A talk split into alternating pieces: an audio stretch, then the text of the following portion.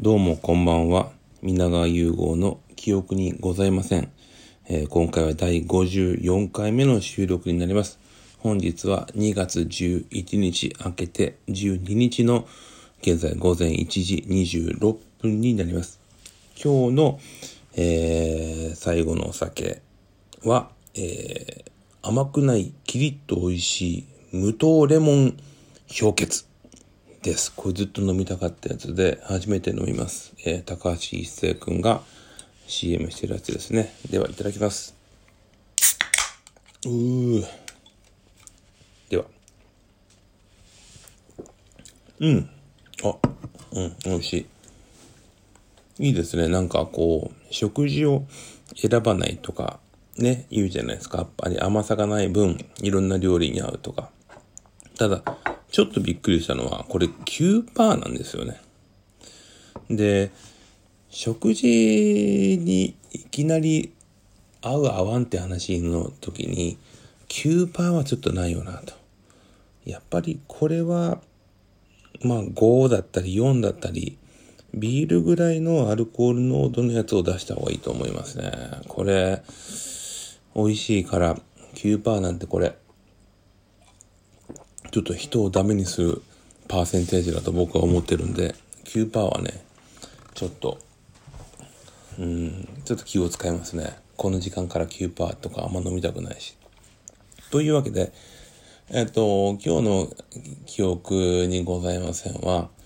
えー、ちょっともうダラダラ、ダラダラやりたいなと。あの、普段の撮ってるやつは最近はもう18分から20分ぐらいの収録時間になるように心がけてるんですけど、今日はね、もう、ちょっと気ままに、だらだら、ちょっと無音になるところもあるかもしれないけど、ちょっと普通、普通でいこうかなと。あのー、実は、ちゃんとね、ちょっとした台本みたいなの書いてるんですよ。台本って言い方あれだけど、こういうことを話そうとか、こういうテーマでこの人のこと話すからこの人の前情報を仕入れとこうとか、記憶にございませんとか言いながら、ちょっと下準備してるんですけど、今日はそういうのなしで、えー、だらだらと、本当にこう、えー、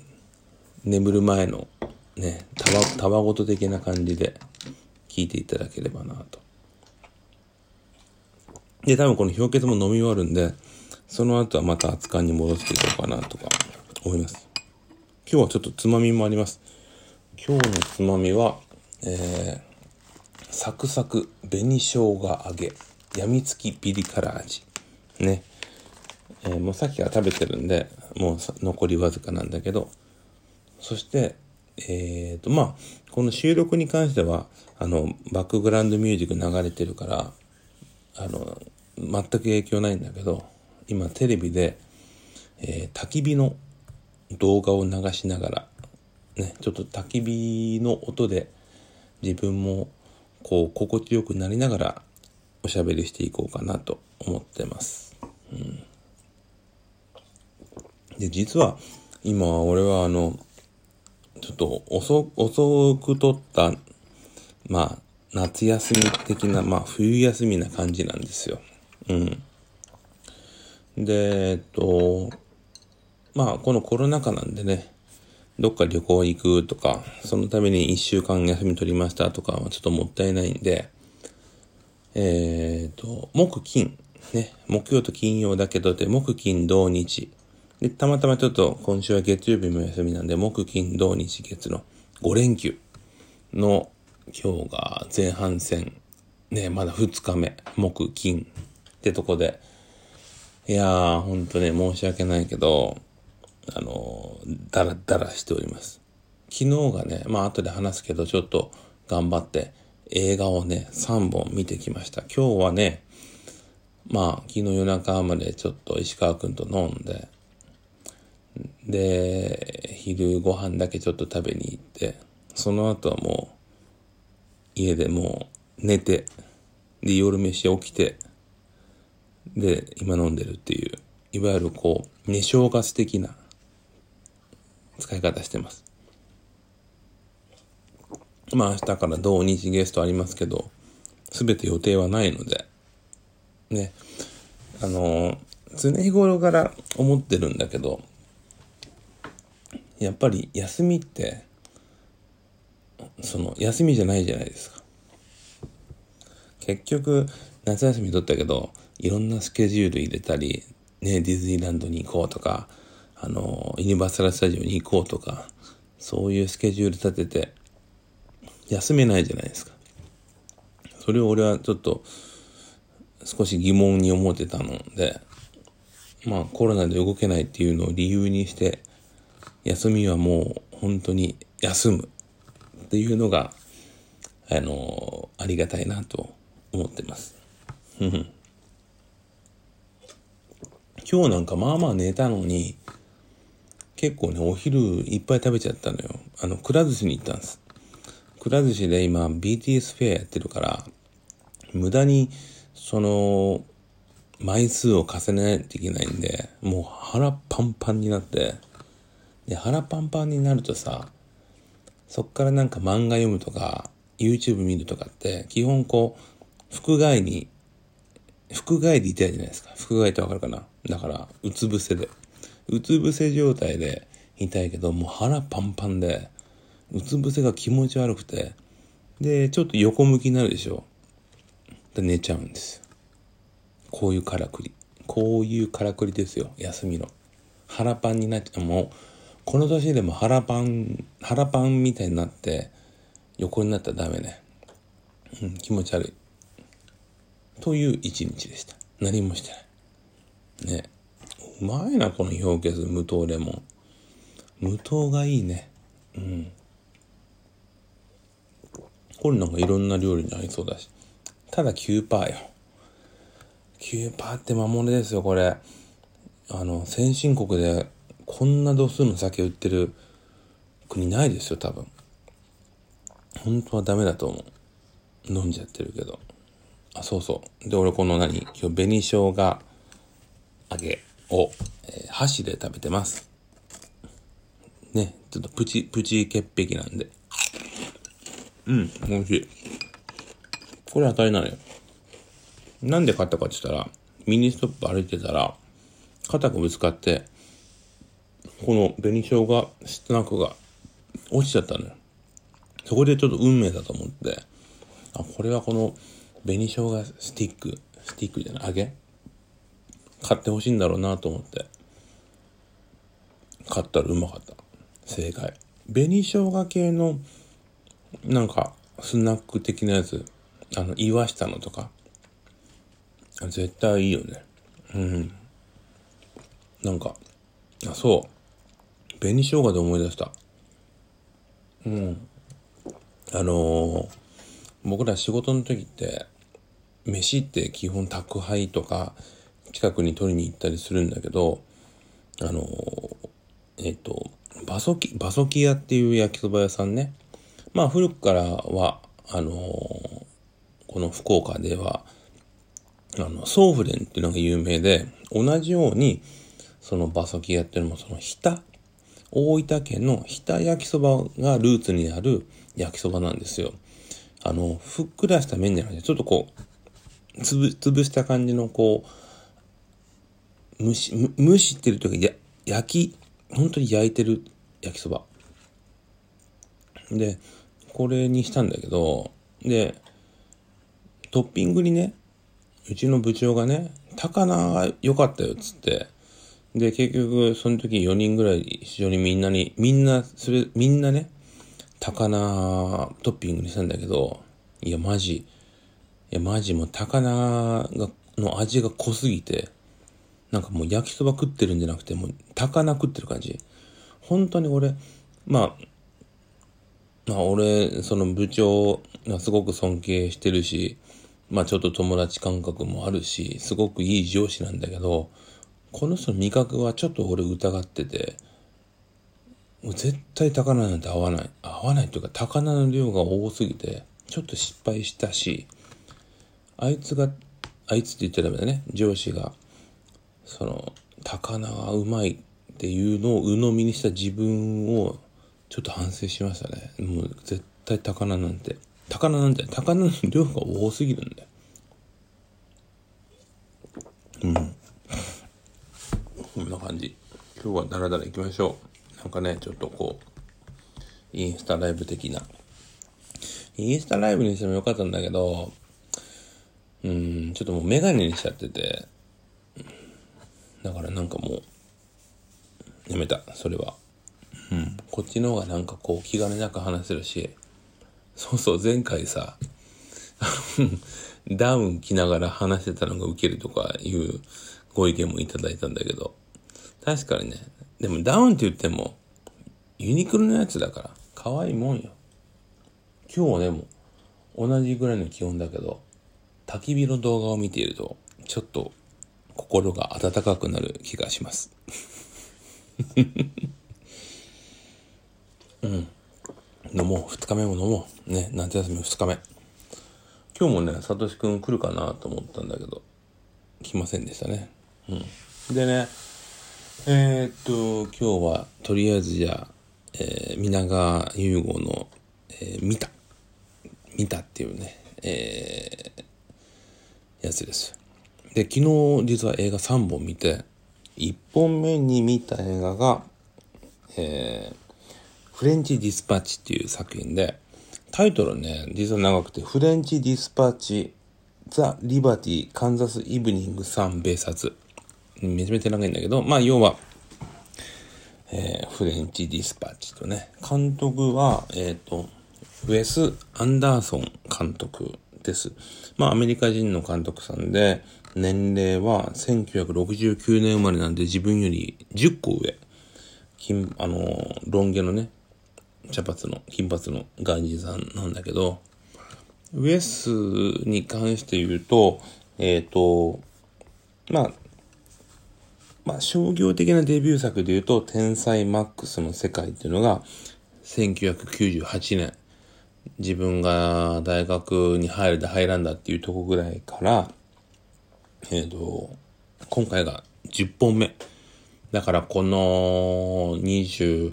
3年で10本撮ってるから、まあ、2、3年に1本は作ってるわけよ。で、あの、ウェスの作品は自分は必ず劇場で見ようと思ってるぐらい、やっぱりとてもその個性ある監督さんで、まあ、あの典型的なのは、あの、シン、アシンメトリーっていうのかな。左右対称。で、基本的に、えー、四角い絵面が多かったり、いわゆる箱庭的な、あの、セセットでね、撮ってる、ちょっとミニマムな感じと、やっぱり、その、えっ、ー、と、まあ、アート色が強くて、えー、まあ、み、見てくれが本当におしゃれ、綺麗。うん。一番有名なのは、えー、グランドブタペストホテルっていう作品が、えー、これが2014年、これはね、アカデミー賞の作品賞にもノミネートされてというとこで、最近で言うと、えー、その後に撮った犬ヶ島っていうちょっと、えー、アニメ的なストップ、ななんていうのかな、あの、えー、っと、なんていうのかな、この、あ、ストップモーションアニメーションってやつね、の犬ヶ島っていうのを、まあ、結構日本舞台に、ね、桃太郎的な感じの犬ヶ島って日本ベースで作ってて、で、このウェス・アンダーソンっていうのは日本人の野村くん一さんっていうアーアーティストさんと仲良くて、で、結構ね、ウェス・アンダーソン日本には造形が深い方なんですよ。の、ウェス、ウェス監督の最新作。で、何がすごいって今回の、まあ、役者陣ですよね。うん。ちょっともう、あげますけど、えー、まあ、ビル・マーレイ、いつも出てるビル・マーレイ、ベニシオ・デルトロ、フランシス・マクドーマンド、ジェフリー・ライト、エイドリアン・ブロディ、ティルダ・スウィントン、ティモシー・シャラメ、レア・セドゥ、オーウェン・ウィルソン、マシュー・アマルリック、えー、リーブ・シュレイバー、エドワード・ノートン、ジェイソン・シュワルツマン、ウォレム・デフォー、クリストフ・バルツ、シアーシャ・ローナン。ね。大変なのよ。あの、俳優さんたち、アメリカの俳優さんたちも、ウェス・アンダーソンの新作なら出たいっていう人がすごく多くて、それぐらいこう魅力的な監督さんの最新作フレンチ・ディスパッチ。まあ、簡単に言うとフレンチ・ディスパッチっていうフランスの架空の街で作られた、えー、雑誌があるのね。まあ、あのー、元は多分ニューヨークのニューヨーカーっていう雑誌をちょっと、まあ、想定したやつで、フランスの地方紙で、そこの、まあ、記事を、まあ、映像化したってことで、まあ、簡単に言うと、4話ぐらいのオムニバスなんだよね。雑誌に載せる記事を映像化したという、うん、ちょっと説明が難しいんだけど、そういうオムニバス。で、自分は、あの、福岡ではね、えっ、ー、と、博多駅の T ジョイっていうシネコンと、もう古くからやってる中洲の太陽さんっていう 二つでやってて、で、自分はね、その中洲太陽さんで見たんだけど、中洲の太陽さんっていうのは、まあ、あの、いわゆるでっかい劇場がね、雰囲気がすごく良くて、まず映画館のその席をフランスのね、航空会社の、えー、もう使ってない飛行機の座席を買い取って、結構明るい赤の席なのよ。だから、見る椅子がまず飛行機のチェア。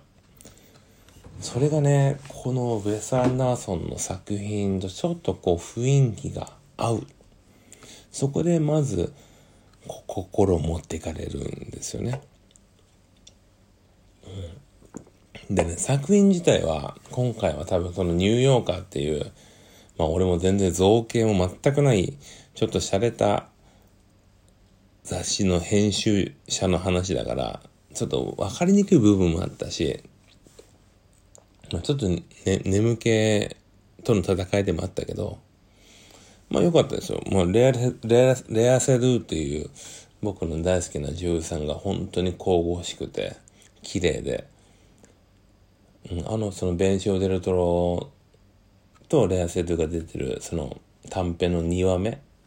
が僕は好きだったですね。ベネシオ・デルトロも良かったし、レアセルー、そしてエイドリアン・ブロディ。エイドリアン・ブロディも、えー、ウェス・アンダーソン監督の常連さんですよね。一番の常連さんは、まあ、主人公のビル・マーレーになるんだけど、まあ、ウェスのね、作品を見た方がいいですよ。まあ、10本全部見たから当然いいんだけど、やっぱり、有名どころで言うと、ちょっと待ってね。今日はこれ、そうそう。ザ、まあ、ザ・ロイヤル・テレンバームスね。あとは、僕はファンタスティック・ミスター・フォックス、これもアニメなんだけど、僕は好きで、ムーンライズ・キングダム。ムーンライズ・キングダムもいい。で、まあ、グランド・ブダペスト・ホテルは絶対見ないとダメな映画で、って感じのベースの新作を見ました。で、今回その、1日3本見るっていう時に、大体その、午前中に見て、昼飯食って午後に2本とかするんだけど、まあ、さっきも言ったけど、前日、ちょっと酒飲みたいし、朝早く起きたくなかったから、もう昼以降に詰め込んだわけ。バジッと。で、昼飯食ってすぐだと眠くなるから、今回ちょっと早めにちょっと、その、あの、10時ぐらいになんか、ちゃちゃっと昼飯食って、でそこからもう何も食わないみたいな。たださ、おやつでね、中洲太陽の横にね、蒸気屋さんってあるんですよ。蒸気屋さん。まあ、鹿児島にあるさ、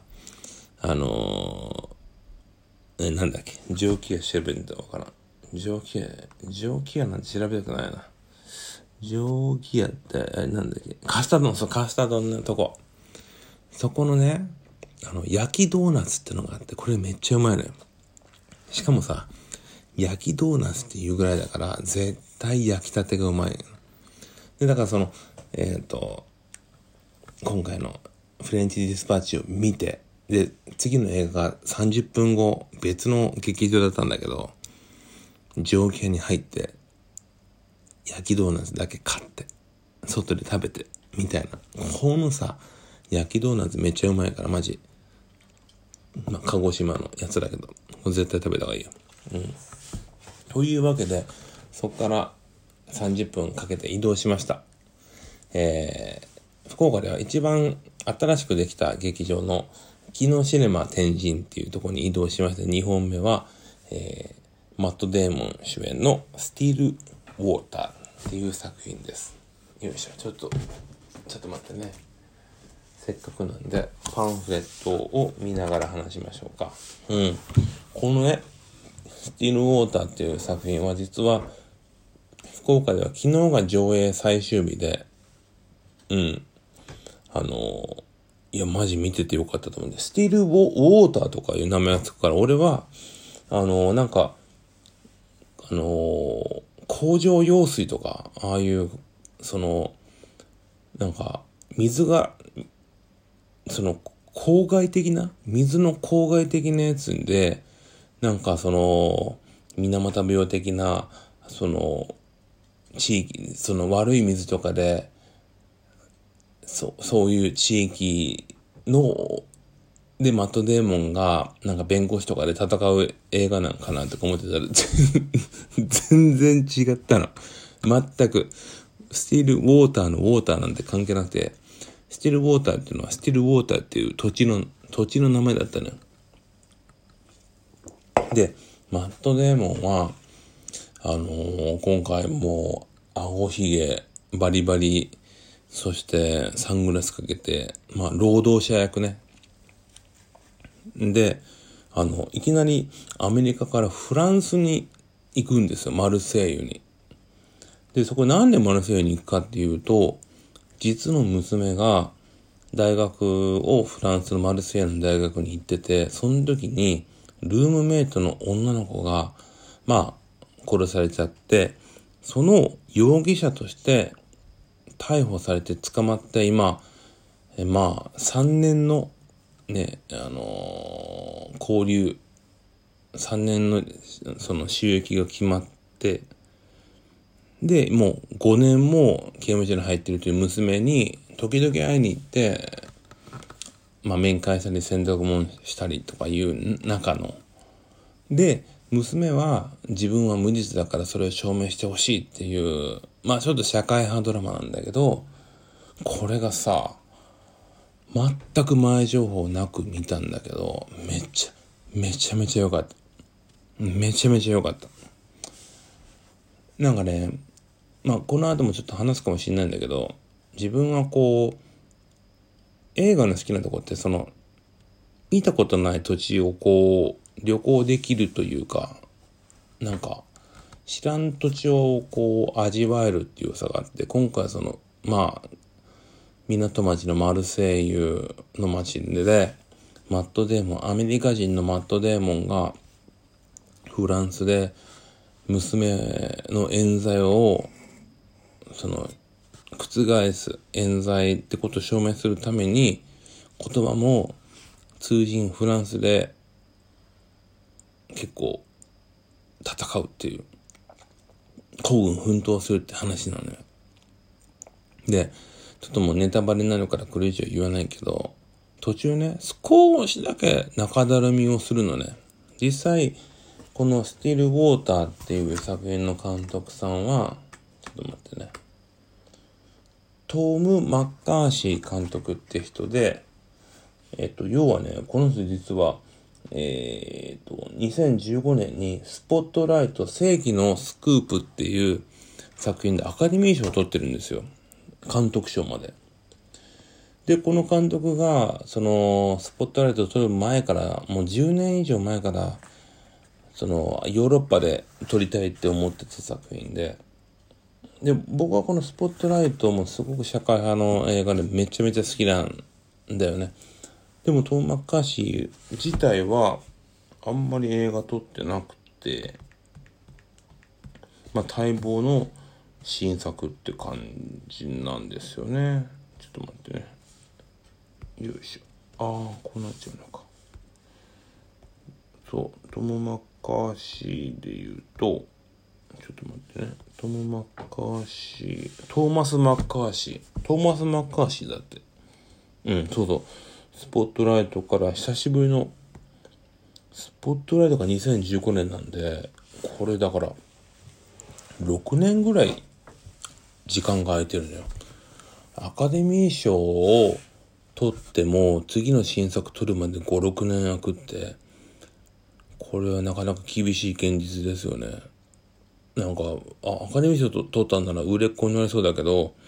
自分が撮りたい映画を撮るのに56年も間が空くんだと。でもね、これほんと、その、まあ、マット・デーモンって本当にスターですよ。彼はボストンが出身で、その後ハーバードに入るんですよね。で、ハーバードの時の同級生だったベン・アフレックっていうもう一人のスターと一緒に脚本を書いて、すごく若い時期に、えー、グッド・ウィル・ハンティングって映画でアカデミー賞の脚本賞を取るんです。で、それからは、えっ、ー、と、ボーンアイディン、ボーンアイデンティティ、まあ、ボーンシリーズね。ジェイソン・ボーンっていう役で、もうアクションもできるし、頭もめちゃくちゃいいし、すごくコミカルなところだったり、いじられ役でもあるマット・デーモンってすごく本当にこう頭も良くて面白い素敵な俳優さんなんだけど、今回みたいなこう武骨な、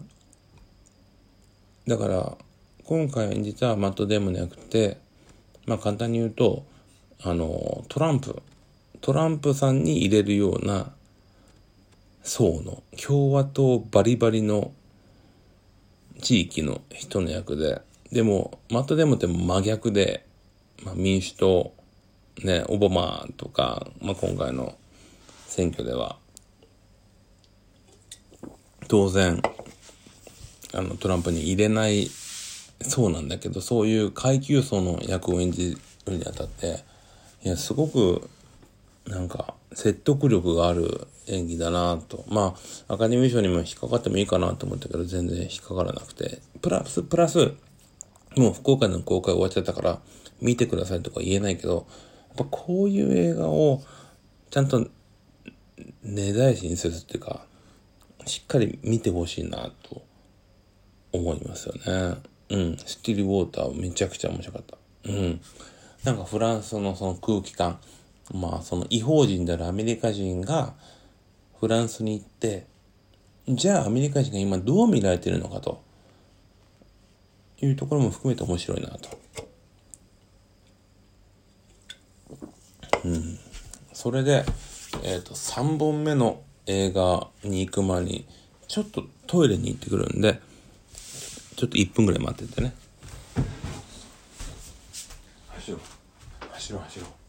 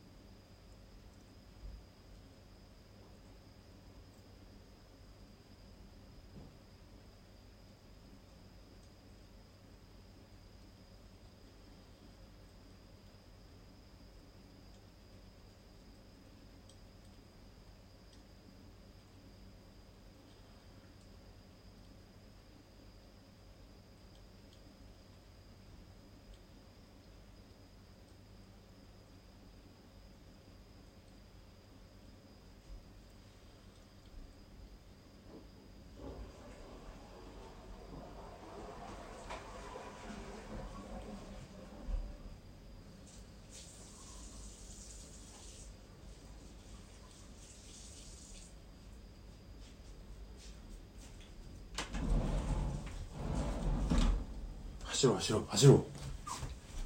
う。よいしょよいしょ。よいしょ。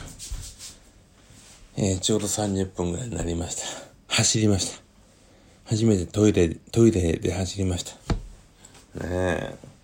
というわけでえー、っと3本目の映画をちょっと検索します。よいしょ。ね。うんと、ウィキペディアあんのかな。あれ？ウィキペディアないのかな？公式サイト行こうかな。というわけで、えっと、まだまだ氷結。あ、これ、お酒30分かけてるって、まあまあ、ひ弱な感じ。ひ弱じゃないけどね。よいしょ。でね、その、3本目の映画が日本映画なんですけど、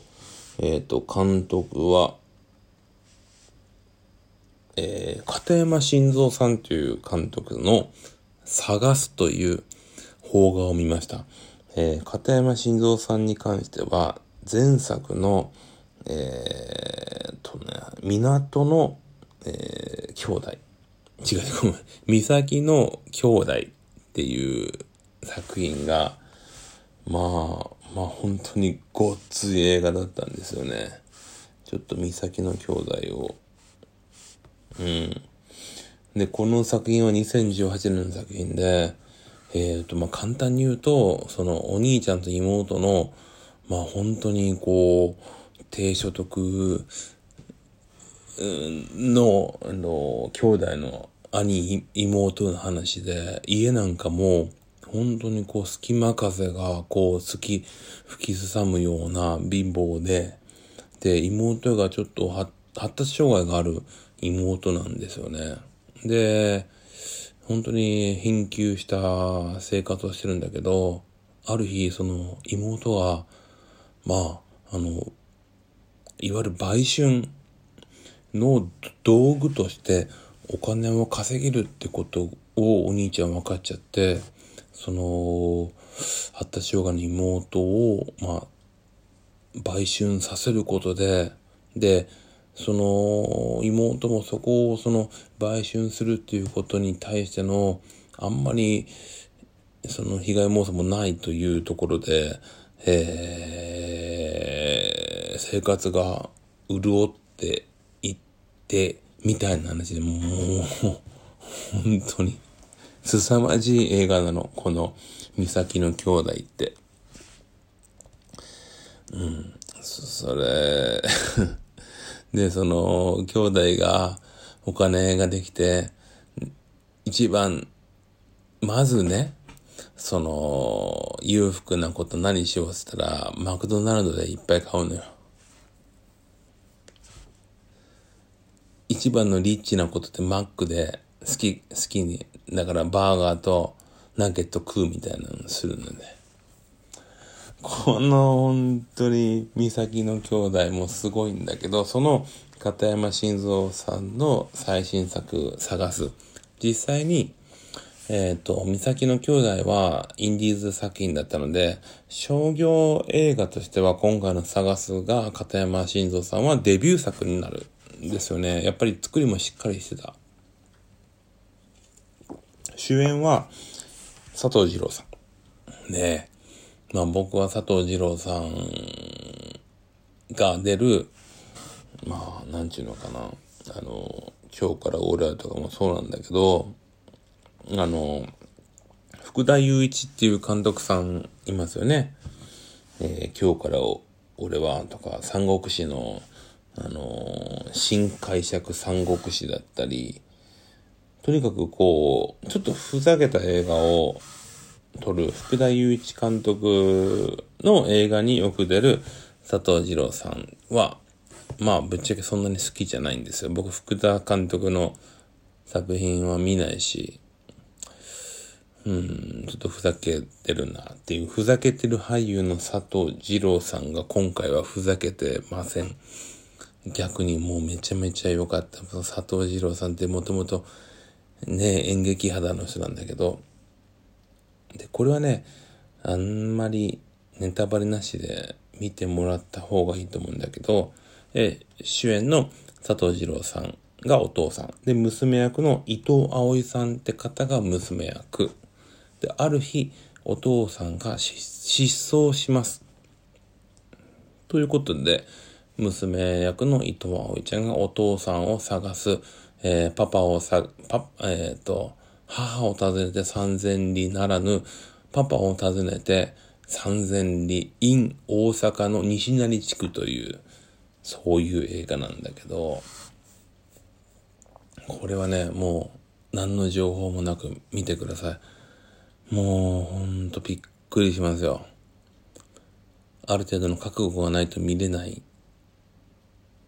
さっき言ったその、ウェス・アンダーソンのフレンチ・ディスパッチ、マット・デーモンのスティール・ウォーター、どっちもとても個性があっていい映画だったけど、同じ日にこの探すを見ちゃうと、全部探すに持ってかれちゃうなという。ちょっともう衝撃。もうすごかったね。佐藤二郎さんほんとベストアクト。で、もう一人ね、えっと、まあ、ポスターにも載ってるんで、佐藤博也くんっていう、えー、ちはやふるで、えー、広瀬すずちゃんのライバル校のあの、ちょっとニック期、ニック期あの首相みたいなやつね。顔がさ、もう本当に悪い顔だから、だいたい悪役とか最古の役ばっかりやってる清水宏也くん。いい役でしたよ。これも探す。やっぱあの、町山、僕の大好きな町山さんが今年度ナンバーワン、暫定ナンバーワンって言ってるけど、まさにね、ちょっと見た後、映画館の座席から動けなくなるような作品だったので、うん、これ見てほしいなと思った。うん。趣味が悪い映画だけど。ね、それが、えー、今週の、えっ、ー、と、皆川優子が見たの3本でした。うん。うん。まあ、インスタグラムにまた感想をあげようと思ってます。ということで、今日も第2弾、BTS の第2弾、キャンディー缶コレクション。酔っ払うと買っちゃうのよね。前回はジョン・グクが出たんだけど、今回何が出ますでしょうか？あ、なんだこれは？これ誰 ?J ホープ。J ホープかわいい。えー、J ホープかわいい、ちょっと。うん、いいんじゃないですか、J ホープ。ちょっと可愛いのが出ました。うん、J ホープってすごくいい人で。可愛いのが出ました。うん。ということで、映画3本を、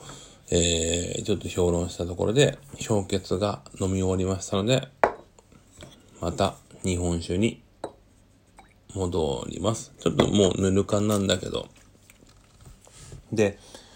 今日はね、何の話をしようかなとか思ったんだけど、ちょっともう映画の話をします。基本もう、映画ぐらいしか喋ることがないんで、自分はね、ちょっと映画の話を。しようかな。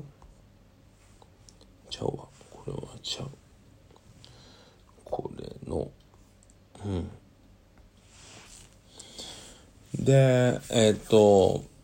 まあその映画に関して点数をつけるのっていうのはちょっと邪道なのかなっていう気もしてます。でもやっぱり好きとか嫌いとかの評価をする上では点数をつけないと、その、まあ、バロメーターがわかんなかったりするので、自分は、フィルマークスさんっていう、まあ、有名な映画好きの人は大体登録してる、フィルマークスさんで、で、これが、最高点が5点満点のやつで、自分は今まで5点満点が、1、2、3、4、5、6、6本あるので、ちょっと今日は、そんな映画の話をだらだらしようかな。うん。今目の前でテレビ画面で焚き火の火がパチパチ言ってて、めちゃめちゃ、めちゃめちゃキャンプ行きたい。あ、キャンプの話しよう。ごめん、今日もダラダラ話すわ。もう2時過ぎてるけど。もう5時間ぐらい喋ろう。嘘やけど。まあね、ここ最近キャンプに、あの、月1で行こうかなと思って、キャンプグッズを買うと、やっぱそれ使ってみたいから、もうキャンプに行きたいのよね。で、今回買ったのは、いろんなキャンプグッズを収納するバッグを買ったんだけど、これに、その一人で行くソロキャンプ用のギアを入れて、いつでも、いつでも行ける状況にしてるのよ。だからもう行きたい。しかも、あんまりさ、2、3時間かけて遠くの県外の、まあコロナ禍でした。県外行きないから、もう近場でね、1時間、もう3、40分で行けるとことかで行きたい。でさ、やっぱキャンプに行くとなると何を食べるかってとこになるんだよ。そうそう。だからちょっとね、今回ね、ポトフもいいかなと思うんで、ポトフなんてさ、具材切ってってコンソメがあったらできるんでしょ？ポトフ、あったかいポトフを寒い中食いたいよなって寒寒さの氷をというかね、この冬キャンプってやっぱ寒いんですよ。で、この寒さをどうこらえて、寒い中であったかいもん食って、うまさを感じるっていうちょっとキャンプね。うん。まあ、やめよう。もうキャンプの、キャンプの話し始めたらもうわけわかんないから、映画の話します。という中で、えっ、ー、と、皆川優吾が一番好きな映画。よく言われます。映画が好きって言ったら、え、今までで一番いい好きな映画なんですかって言われるんですけど、これはもうほんと、えー、映画、映画ファンっていうか、これの答え言うと、大体、あ、なんだ、その程度かって思われるかもしれないけど、ショーシャンクの空に、が一番好きです。僕は。で、ショーシャンクの空には1994年の作品で、自分は中学3年生でしたね。監督はフランク・ダラボンっていう監督さんで、実は、あの、ショーシャンク撮った後は、その、それほどいい映画撮ってないんですよね。不思議なことに、ちょっとこう、うん、生きてんのかな？生きてると思うけど、ちょっと、その後で言うと、グリーン、グリーンマイル撮って、えーと、あとは、マジェスティック撮って、ミストっていう、ちょっとホラー撮って、で終わりなのよ。最後に撮った映画が2007年だからもう全然撮ってないの。フランク・ダラボンって。でも、この、ショーサンクの空にっていうのは、本当に自分の人生を変えてくれるような作品で、僕はね、あの、父親と二人で見に行きましたね。主演がティム・ロビンスさんとモーガン・フリーマンさん。で、モーガン・フリーマンは、えっ、ー、と、許されざる者で、黒人としては、まあ、珍しく助演男優賞を取ったっていう、まあ、このティム・ロビンスとモーガン・フリーマンの、まあ、刑務所ものとして、えー、友情物語なんだけど、原作はホラー小説で有名なスティーブン、スティーブン・キングさんの同名小説。まあ、ホラーしか撮ってないスティーブン・キングでは珍しく、ホラーじゃない、ちょっと友情ものなんだけど、ただ、まあまあ、これは本当に、いろんな人が見てるものなので、なんか、あえて言うべきじゃないけど、実はあの、午前10時の映画祭っていうのが、ね、もう10年以上前からやってて、で、自分はその、当時公開の中学3年生の時に見て、で、それから何回かその DVD もブルーレイも買って見てるけど、午前10時の映画祭で、久しぶりに劇場で見て、非常に本当にもう良かったし、やっぱり、やっぱり自分の映画の原点として一番好きなのはこのショーシャンクの空に、だなと。そして、えっ、ー、と、次に紹介するのは、自分が大好きな映画人であるクリント・イーストウッドまあ、監督というか、俳優というか、もうイーストウッドの作品は必ず劇場で見てるし、もう見逃せない人、とても感性が若い、ね、もう92歳ぐらいになるので、いつが遺作になるかわかんないっていう、イーストウッドの2008年の作品、グラントリノですね。イーストウッドに関しては、許されざるものっていう作品が、まあ、めちゃめちゃ好きで、で、その後、えっ、ー、と、ジャージーボーイズもいいんだけど、俺が好きなのは、ちょっと待ってね。アメリカンスナイパ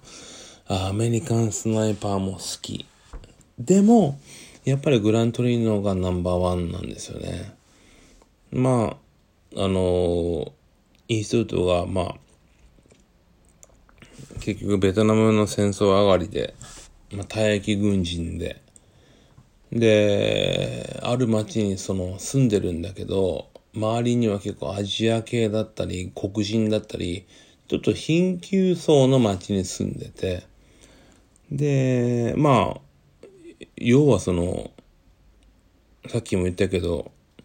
トランプに票を入れそうな共産主義の、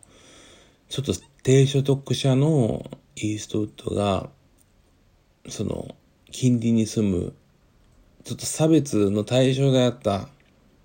アジア人と交流をして、で、そのアジア人が同じ地域の、まあ、他の人から虐げられて、そこと戦ってみたいな話の、なんだけど、で、まあ、グラントリノっていうタイトルはね、これはあの、イーストウッドがこの劇中で主人公が、いわゆるアメ車の古い車が好きでの乗り回してんだけど、そういうこう時代からちょっと忘れされ、忘れ去られそうな人が、まあまあ、結構これ西部、西部劇なんですよね。意外と。時代から取り残されて忘れされそうな老人の、いわゆる、まあ、昔でいうガンマンみたいな男が、どういう生き様を生きるかっていう。これは僕はイーストウッドの、もう最、もう本当最高潮。本当に大好きな作品なんですよね。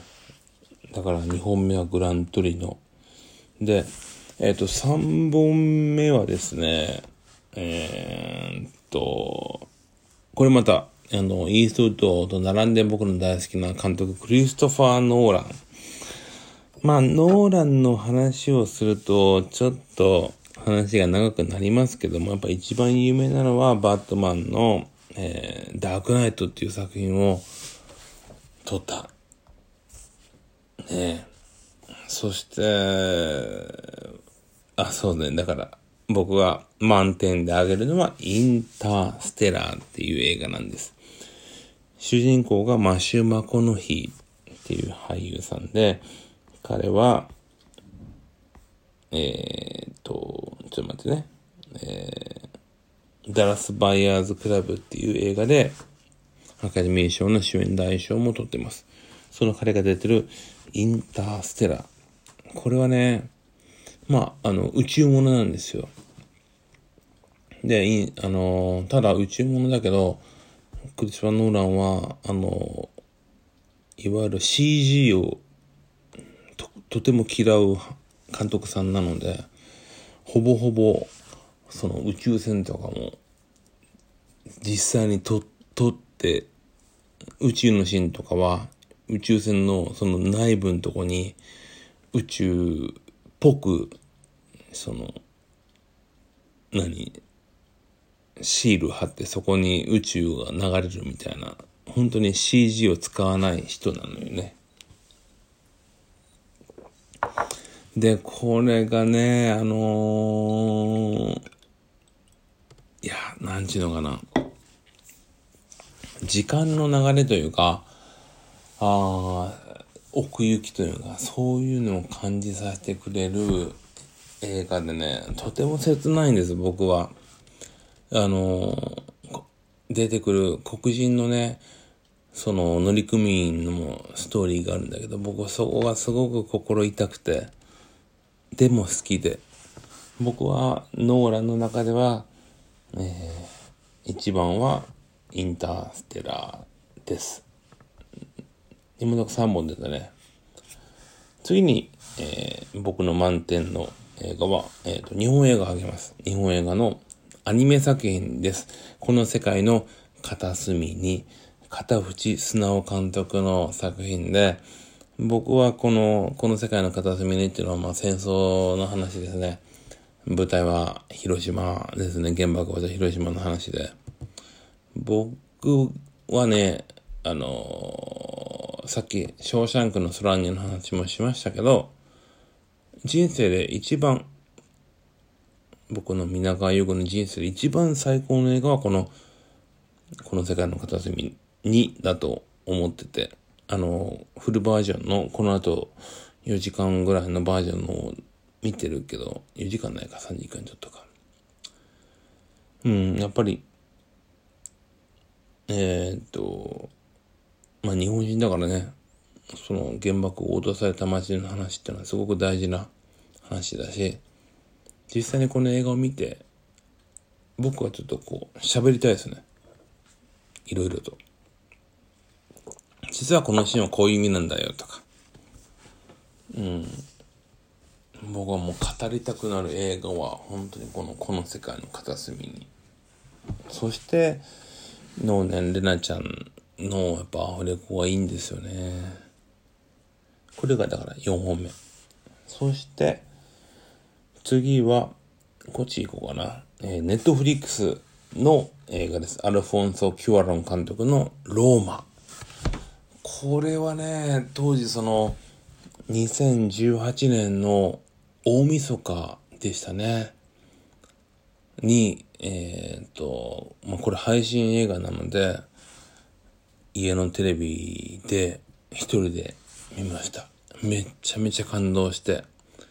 で、これは劇場で見たいなと思って、劇場公開があったんだけど、なんと福岡市内では公開がなくて、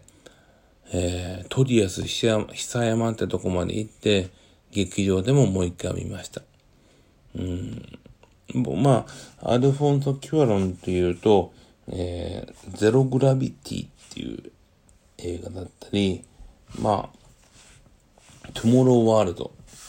あの、とても映像が綺麗ですね。まあ、天国の国、終わりの楽園とか、まあ、もともとラテンで、まあ、スペイン人の監督なので、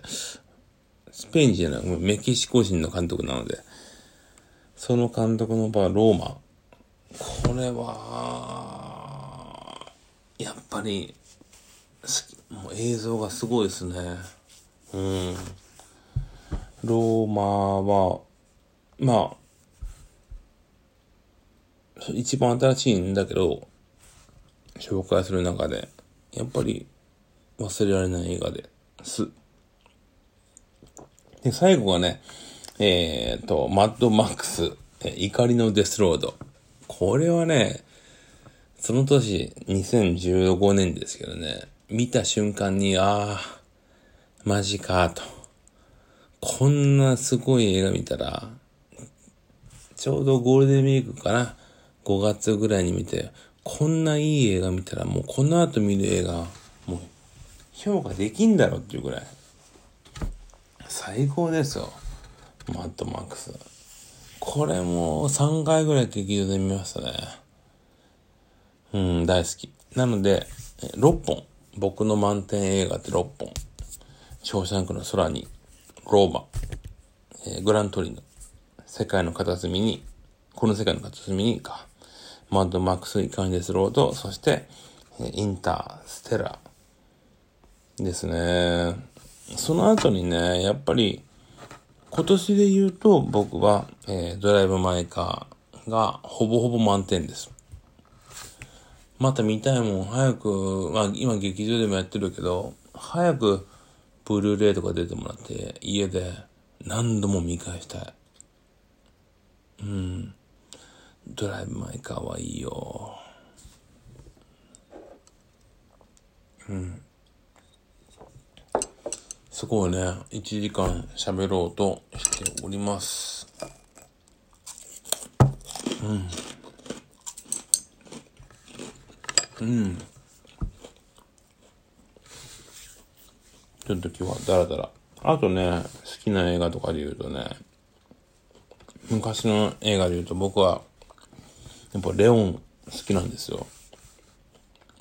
リュック・ベッソン監督のレオン。まあ、ジャン・レノと、ナタリー・ポートマン。ナタリー・ポートマンが、だから、本当に当時出てきて、めっちゃめちゃ好きで、ナタリーって多分、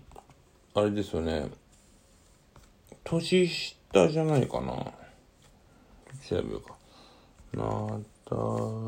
リー・ポートマンは、えっと、1981年だから、2個下なんだよね。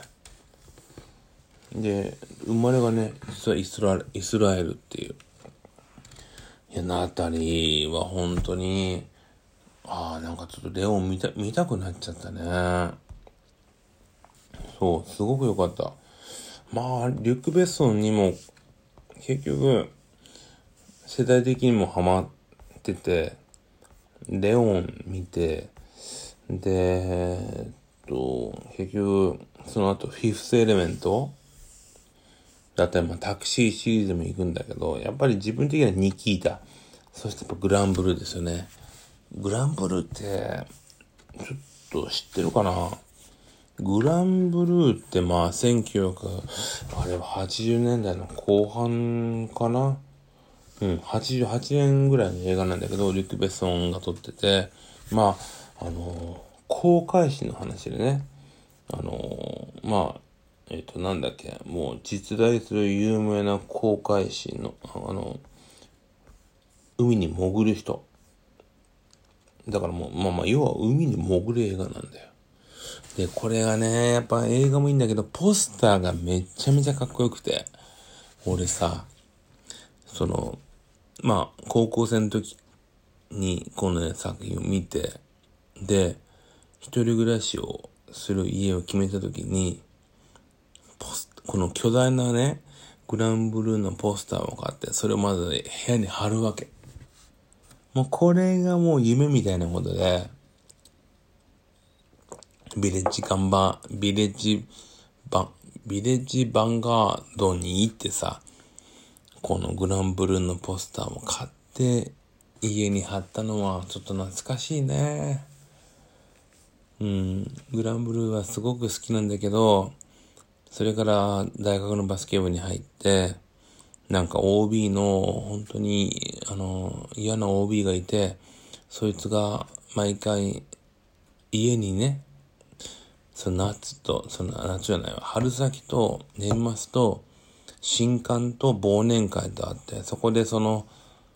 先輩のね、OB がさ、家に連れてくんだけど、趣味がいいのか悪いのか、グランブルーが好きで、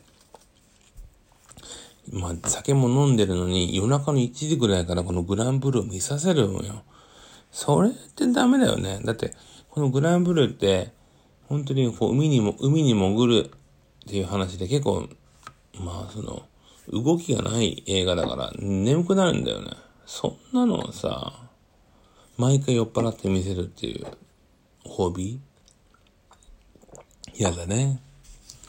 でも、そうそう、リュック・ベッソンの話をしちゃいました。よいしょ。あとね、アメリだね。アメリも好きだけど、それこそこれフランスのジャンピエール・ジュネって、まあ、ジュネ、ジュネゲロっていうね、あの、あるんですよ。その、ジャンピエール・ジュネと、なんとかゲロっつって、あの、共同制作、ジュネゲロっつって、ジュネさんとギャロさんとやってるアメリ。で、このジュネさんとギャロさんは、その後仲違いするから、もうほとんど映画撮ってないんだけど、で、実はね、このジュネさんもアメリ撮った後に、ロングエンゲージメントっていうのを撮って、えー、その後ね、ほとんどいい映画撮ってないんですよ。こういうことって結構あるんだよね。その、え、いい映画を撮り続けれる人と、もう傑作みたい。あ、待って。終わっちゃう。60分が終わりなんだ。おやすみな